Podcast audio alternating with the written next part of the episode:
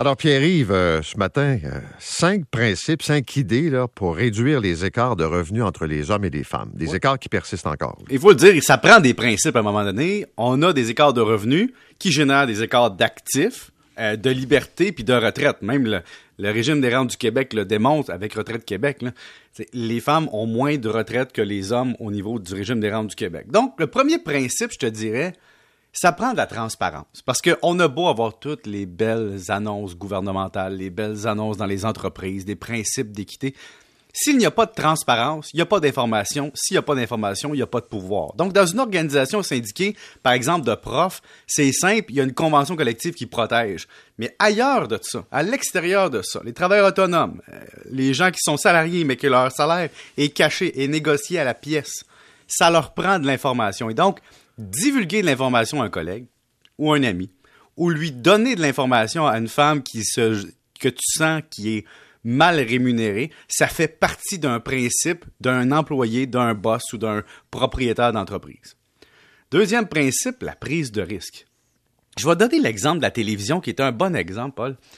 Quand la télévision est passée de production maison à production de producteurs indépendants pour des raisons de subvention, il y a des femmes comme France Baudouin qui, sont devenues productrices, Julie Snyder. Tu as eu aussi euh, Véronique Cloutier là, ben, avec KO, disons l'association KO Véronique. Donc, ce sont des femmes qui ont réussi à prendre des risques et donc avoir une rémunération maintenant qu'elles avaient le pouvoir en particulier entre les mains. En partie. Mais si elles étaient demeurées simplement euh, employées ou salariées ou disons engagées par un producteur, il y aurait une perte de, gain de valeur que tu n'aurais pas pu capter. Donc, prendre du risque dans la vie, que tu sois un homme ou une femme, ça finit par être payant et réduire les écarts de richesse. Troisième point, puis ça, c'est un débat éternel, c'est la représentativité. Dans les équipes de gestion, dans les groupes de propriétaires, d'actionnaires, de conseils d'administration de firmes, moi-même, j'étais de ceux, là, les vieux réfractaires jeunes que j'étais, de dire, hey, on mettra pas des quotas à compétence, mais, mais en vieillissant. Il y a une chose qu'on voit, c'est que ça prend des modèles et ça prend de l'ambition en bas de la pyramide. Et pour avoir des modèles puis de l'ambition, faut en mettre en place. Et donc d'avoir une sensibilité sur un conseil d'administration de dire nous allons tenter d'équilibrer les choses ou dans une équipe de propriétaires de dire la prochaine personne qu'on invite dans l'actionnariat, ça serait le fun de, faire un plan à quelqu'un qui représente un groupe d'employés qui n'est pas assez bien représenté dans notre entreprise et, et, je veux pas mettre le mot quota, mais l'effort, disons.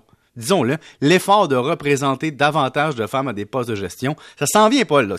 mais je vais, je vais, te donner deux exemples parce qu'on va leur parler tantôt. C'est France Margaret Bélanger qui est la présidente sport et divertissement du groupe CH. OK.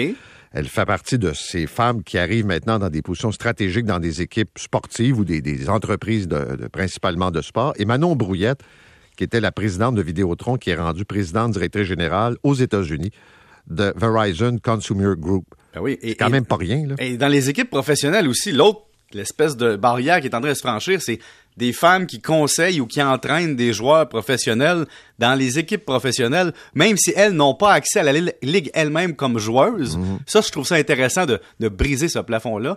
On a aussi euh, l'analyse de parité. De bien beau avoir des beaux discours, là, des discours corporatifs. Nous, euh, nous voyons l'égalité de la rémunération et l'équité, blablabla, blablabla, blablabla. Mais est-ce que tu fais une analyse annuelle de combien sont rémunérés ton monde, qui est sous-rémunéré, est-ce que tu fais un réajustement de salaire? Moi, j'ai parlé à un propriétaire de PME récemment, puis il dit, moi, c'est pas compliqué. Il dit, j'apprends ma masse salariale, puis quand c'est le temps des augmentations de salaire, oui, il y a, les bonnies, puis il y a, ce que les gens doivent recevoir, mais je corrige aussi des iniquités qui, qui durent depuis certaines années en augmentant plus les personnes qui sont défavorisées dans ma masse salariale, qu'ils soient hommes, femmes, peu importe. Le but, c'est de dire, faut être équitable, même comme employeur, quand tu as l'information. Et le dernier point qui est très important, c'est la flexibilité. Puis là, je parle pas juste la flexibilité de permettre à maman d'aller à la maison quand les enfants sont malades. Non, non. Pour les hommes aussi.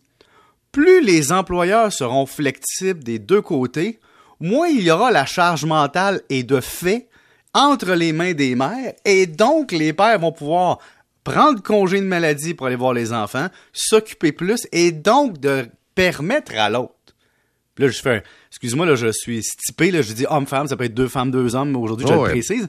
Mais permettre à l'autre conjoint ou conjointe d'aller travailler et de, et de réussir sa carrière et d'être là dans des moments névralgiques. Donc, l'équilibre travail-famille, c'est pas juste pour les femmes, c'est aussi pour les hommes, pour que les femmes puissent elles-mêmes avoir des opportunités. Ça, c'est des congés de famille, des congés de maladie, euh, des congés parentaux, mais des assurances. Mais le point important, récemment, il y a des gens qui me confient encore qui sont gênés, écoute, d'avouer à leur employeur qu'elles sont enceintes. On est en 2022 et elles ont un sentiment de gêne, un sentiment de, de, de peur d'annoncer dans un emploi qu'elles occupent depuis un an ou deux, de dire qu'elles sont enceintes pour vivre le jugement de l'employeur et les conséquences sur la carrière. Et, et si la personne éduquée de 35 ans aujourd'hui qui a cette réflexion-là, imagine, qu'est-ce que ça veut dire? Ça veut dire qu'on a des beaux discours, mais le message passe pas encore chez les employés que, hey, c'est correct, là, de prendre un an de congé pour aller t'occuper de ta famille bien, puis revenir, puis avoir encore des opportunités. Il y a une auditrice qui m'a écrit euh, hier, je pense, Mhm. qui me dit euh, que son, elle a annoncé à son employeur qu'elle était enceinte puis qu'elle prendrait un congé parental, là, tel que Oui. prévu. Réponse de l'employeur, il dit, je sais pas si je dois me réjouir ou être en tabarouette. Ça, c'est sa réflexion personnelle d'un gestionnaire qui doit remplacer un employé qui tu trouve vas pas. pas dire ça à l'employé qui vient d'avoir une belle nouvelle pour elle, tu comprends? Eh non, tu, tu, tu penses, c'est comme égoïstement, parce que c'est sûr comme employeur, quand quelqu'un t'annonce, je pars Ben pour oui, un an. c'est sûr que là, c'est c'est de la gymnastique. puis c'est de Pénurie de trouver, main-d'œuvre, ben, C'est correct, on, on l'a fait ici, Eh on- oui. tout le monde le fait. Je c'est- T'ouvres le poste, puis tu sais très bien que la personne à qui t'offre le poste, faut que, faut que tu lui enlèves le poste dans un an. C'est pas facile de Non, trouver du monde, je le sais, mais tout ça était dans les principes de base. Très bien. Euh, là, tu as des questions puis des réponses. On n'aura pas le temps ce matin, mais garde-toi ça Ben là, oui. pour. euh, Un autre jour. euh, oui, oui, comme demain. tu sais. Tu connais, hein, Paul, quand je travaille, j'amortis le travail toujours. Exactement. Salut. Pour euh, ceux qui préparent leur déclaration de revenus. Merci, monsieur. 7h24.